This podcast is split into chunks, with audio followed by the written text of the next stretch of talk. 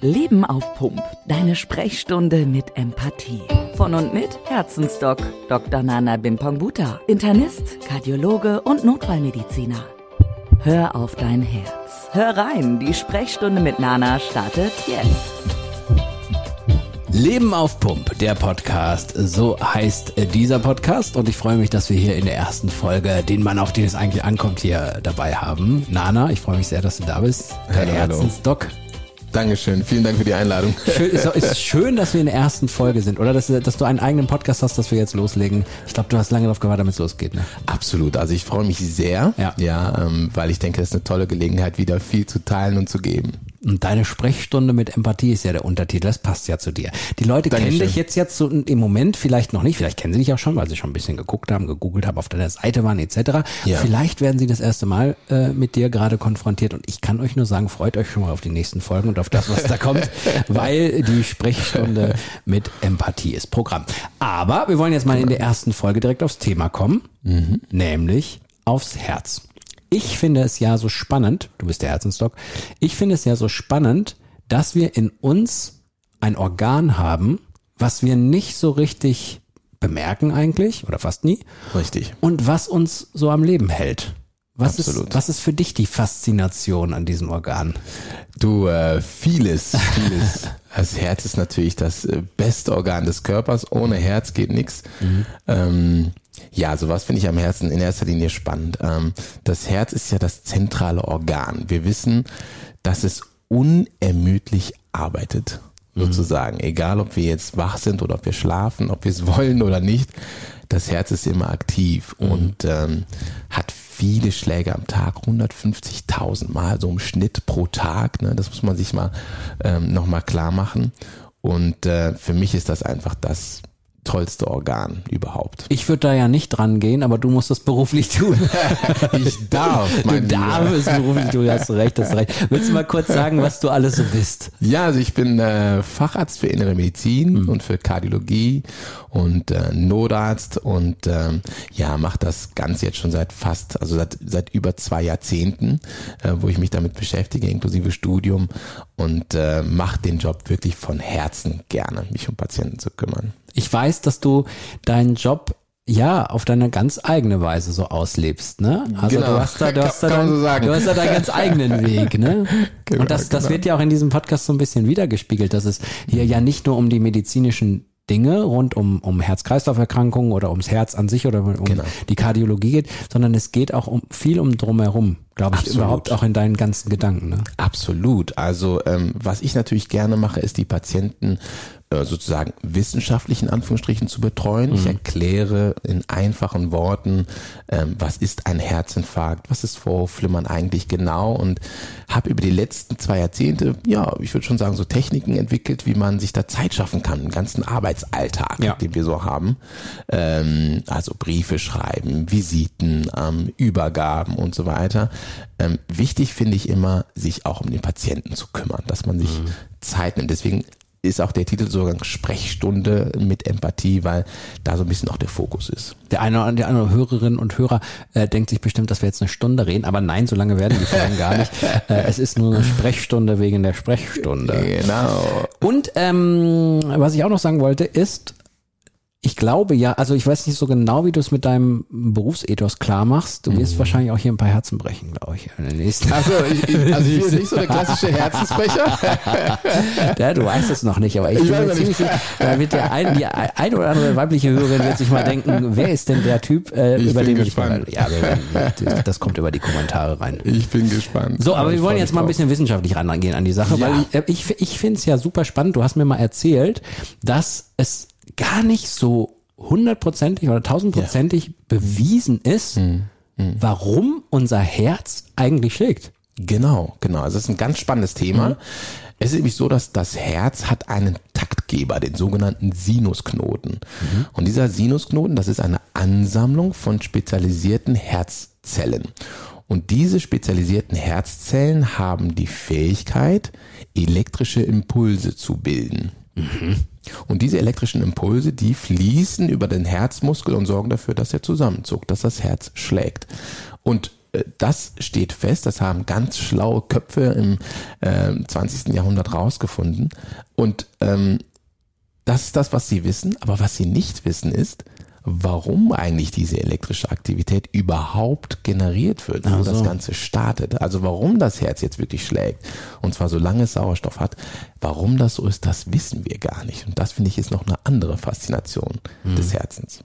Das heißt, im Mutterleib fängt das Herz irgendwann an zu schlagen. Es fängt einfach irgendwann an zu schlagen. Und das kann man relativ früh schon feststellen mit Ultraschallmethoden, wo man sieht, ja, da ist ein Leben und der Herzschlag ist auch sozusagen das erste Lebenszeichen. Ne? Das ist auch das, woran man sich auch während der Schwangerschaft, also während das Leben drumherum um das Herz quasi entsteht, woran man sich auch orientiert immer. Ne? Und es ist ja auch so, jetzt habe ich wieder zu viele äh, hier Hospital-Serien gesehen. Das heißt, Gibt's auch gute. Ja, das, das müssen wir irgendwann mal in einer Folge besprechen, wie authentisch die sind. Ähm, aber das ist ja das, ne? Das Herz hört irgendwie auf zu schlagen, dann gibt man diesen elektrischen Impuls. Genau, richtig. Und dann schlägt es ja auf einmal wieder, weil man ihm irgendwie das Herz erinnert hat, ah, okay, oder diesen Sinusknoten gezeigt hat, hör mal, Genau. sowas in der Art musst du wieder machen. Genau, das machen wir sogar absichtlich, wenn jemand einen Herz-Kreislauf-Stillstand hat. Dann ist es ja so, dass das Herz nicht wirklich stehen bleibt, sondern einfach so schnell schlägt mit 300, 400 Schlägen pro Minute, dass es wie ein Herzstillstand wirkt. Ach so. Und in dem Moment fließt kein Blut mehr, weil das Herz sich ja nicht mehr richtig zusammenzuckt, sondern wie steht, weil es sich so schnell zusammenzuckt. Und dann kann man, was du gerade sagtest, ganz richtig, von außen einen Elektroschock abgeben, um das Herz wieder in den Takt zu bringen. Ähm, das Herz gerät dadurch einmal zum Stoppen tatsächlich und dann kommt wieder die Magie. Der Sinusknoten muss wieder anfangen. Ja, und dann warten wir auch häufig als Notärzte oder im Herzkatheterlabor oder oder gespannt darauf, dass das Herz wieder Und dann loslegt. schlägt dein eigenes Herz, weil du Richtig. wissen willst, ob es wieder klappt. So ist das, genau. Würdest du, ist jedes Herz anders? Jetzt philosophiere ich mal ein bisschen rum. Also es gibt ja, es gibt ja so die Sportler, weiß ich ja, die Ja. haben einen relativ langsamen Herzschlag. Genau. Ne, dann gibt es Menschen, die einen relativ schnellen Herzschlag einfach so haben, obwohl Genau. die gar nicht irgendwie was Sport treiben oder so. Also mit Sportler meine ich jetzt im Ruhezustand. Ja, genau. ähm, das ist ja schon spannend, dass das Herz sich ja auch komplett individuell auf den Menschen, auf die, die Art, wie trainiert wird, wie Sport betrieben wird oder auch wahrscheinlich genetisch oder so einfach darauf Absolut. einstellt. Also jedes Herz ist anders, ist ein- immer ein Unikat. Ja und nein. Also es gibt natürlich in der Anatomie oder in der Physiologie ganz klare Grundsätze. Wo ja. was ist, ne? Wo, wo, wo, wo was schlecht, ist. wenn nicht. Ja. Ja, es gibt, äh, gut, zum Beispiel das Herz ist ja links gelegen, aber es gibt auch Menschen, habe ich auch schon regelmäßig gesehen, die das Herz auf der rechten, das Herz tatsächlich am rechten Fleck haben. Okay. Ja, den sogenannten Situs inversus. Also das ist jemand, der das alle Organe auf der anderen Körperseite hat, spiegelbildlich einfach angeboren. Ah, das habe ich, glaube ich, irgendwann mal gehört. Genau, ganz spannend. Besonders wenn man es natürlich nicht weiß und dann halt einen Ultraschallkopf drauf und fragt, wo ist denn das Herz von dem? Okay, okay. Und dann muss man auf die andere Seite rüber und dann sieht man, ach so. das Aber ist hast du nicht oft gehabt, oder? Nein, nein, das ist super selten. Ja. In meiner Laufbahn vielleicht, ich glaube drei, dreimal gesehen. Ne, ähm, ähm, genau. Wie lange praktizierst du jetzt schon als Arzt? Über zwei Jahrzehnte. Also ich habe äh, angefangen, sozusagen Zivildienst war 99, 1999.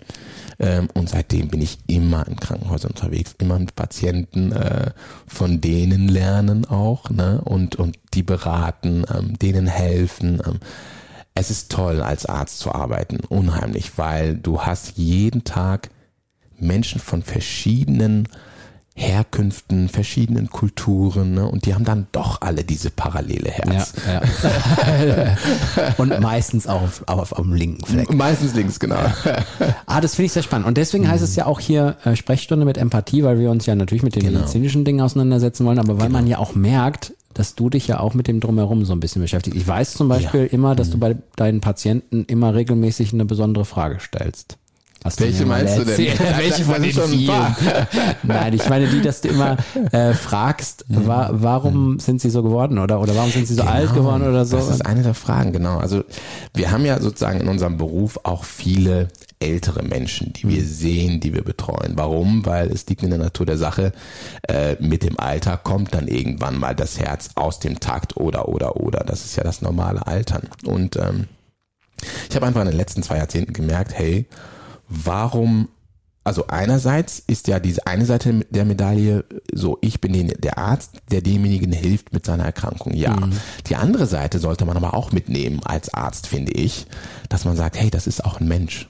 Ja, und das ist ein Mensch mit einer gewissen Lebenserfahrung. Und ich hatte letzte Woche sozusagen mit meinem Assistenzärzt noch so einen Joke, ne?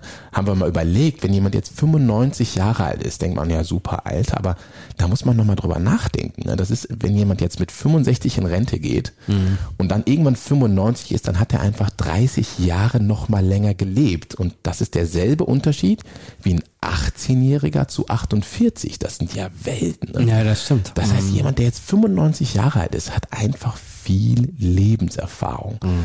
Und eine der Fragen, äh, genau, was du auch jetzt meinst, was ich dir auch schon mal erzählt habe, ist, ich, ich, ich frage die Leute immer. Ne? Ich nehme das immer mit, die andere Seite der Medaille und frage, äh, hören Sie mal, wie haben sie das so toll hingekriegt? Wenn es drei Dinge gäbe, die sie mir mitgeben können für mein Leben, nicht ich jetzt derjenige mit meinem Kittel an, mhm. sondern ich mhm. als Mensch quasi, was würden sie dann sagen? Ne? Und da bekommt man ganz viele tolle weiterbringende Antworten, die ich dann wieder teilen kann. Und wollte ich gerade sagen, jetzt wird's verrückt, weil die, du die wieder teilen kannst, nämlich das werden wir in diesem Podcast tun. Genau. Wir werden in diesem Podcast genau die Antworten praktisch in den unterschiedlichsten Folgen besprechen, die du da genau. erhalten hast, genau. weil es genau. da eben auch um die Dinge gehen soll, die ja außerhalb der Medizin sind. Genau. Aber auch das Herz betreffen. Ja, natürlich, natürlich.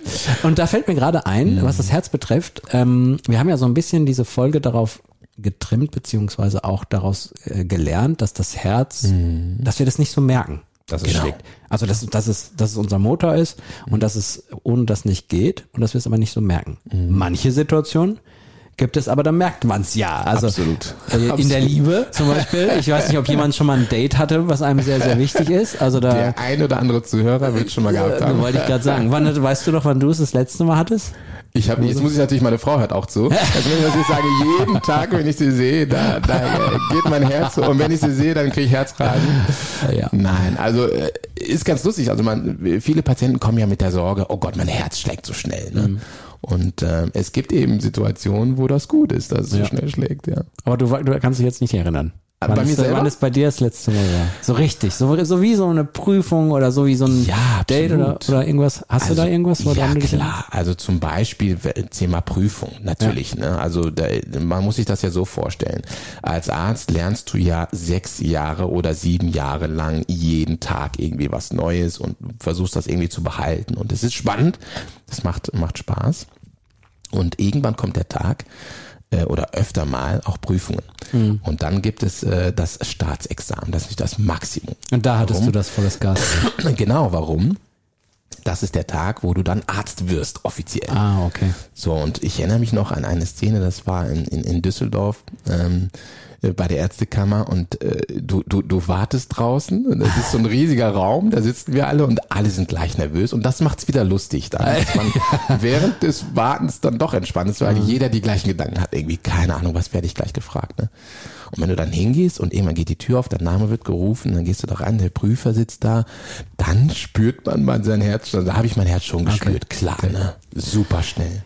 Bei mir ist es so, ähm, ich gehe manchmal äh, so joggen ich gehe manchmal so das joggen. Ist gut. Und ähm, dann, äh, warte, jetzt kommt das, das äh, was vielleicht andere nicht so machen. Ich ähm, mache relativ schnell, danach gehe ich in die Meditation. Okay. Weil ich so, ich bin so jemand, ich brauche manchmal auch meine Ruhe und ich habe das für mich so entdeckt. Ne? Kann jetzt jeder sagen, ah, der Typ hat nicht alles, aber egal. Auf jeden Fall mir hilft's so. Und mhm. dabei merke ich total meinen Herzschlag. Da okay. spüre ich den während so der Meditation richtig quasi. während der Meditation. Das ist so richtig wow. so, da da hörst du jeden einzelnen Schlag so richtig intensiv. Mhm. Auch der ist dann teilweise noch ein bisschen schneller, weil ich gerade mhm. vom Sport komme. Mhm. Ähm, und das habe ich so ein bisschen für mich entdeckt, dass mich das so ein bisschen ja. Und von daher kann ich sagen, äh, auch mhm. ich höre ihn manchmal, auch wenn ich kein Date habe und auch schon jahrelang verheiratet bin. Sehr gut, so. sehr gut. Ne? Aber äh, tut dir das denn gut, das, das Herz ja. zu spüren? Schon. Ja, ne? ja. Also ja. ich finde, es gibt es gibt zwei Dinge, mit denen man sich sehr gut verbinden kann. Das ist zum einen die Atmung, finde ich bei der Meditation. Mhm. Also wenn, ja. du, wenn du dich auf den Atem konzentrierst genau. und daraufhin mhm. hinfließt und mhm. den den Herzschlag. Mhm. Ja, ja. Als Kind habe ich immer äh, bin ich gerne in der Badewanne untergetaucht, weil man da seinen Herzschlag hören konnte. Ah, okay, und ich kann tatsächlich, ich kann sehr, ich kann relativ lange die Luft anhalten. Das können nicht viele. Also ich glaube, ich glaube so so anderthalb Minuten kriege wow. ich locker hin. Okay. Ja, ja. Aber und da, da, das, hm. äh, da erinnere ich mich so. Jetzt sind wir ein bisschen abgeschweift hier in meiner Kindheit. Aber, trotzdem muss ja auch, muss ja auch sein. Es so. passt. Es, es passt. Worauf wir aber hinaus wollen, ist ja auch eben, dass es ja Gefühle gibt, mhm. die Einfluss auf unser Herz nehmen. Auf die Absolut. Geschwindigkeit. Also das heißt, äh, der, ich meine, die lineare Verbindung ist jetzt, ich treibe Sport und dann steigert sich das, der Herzschlag.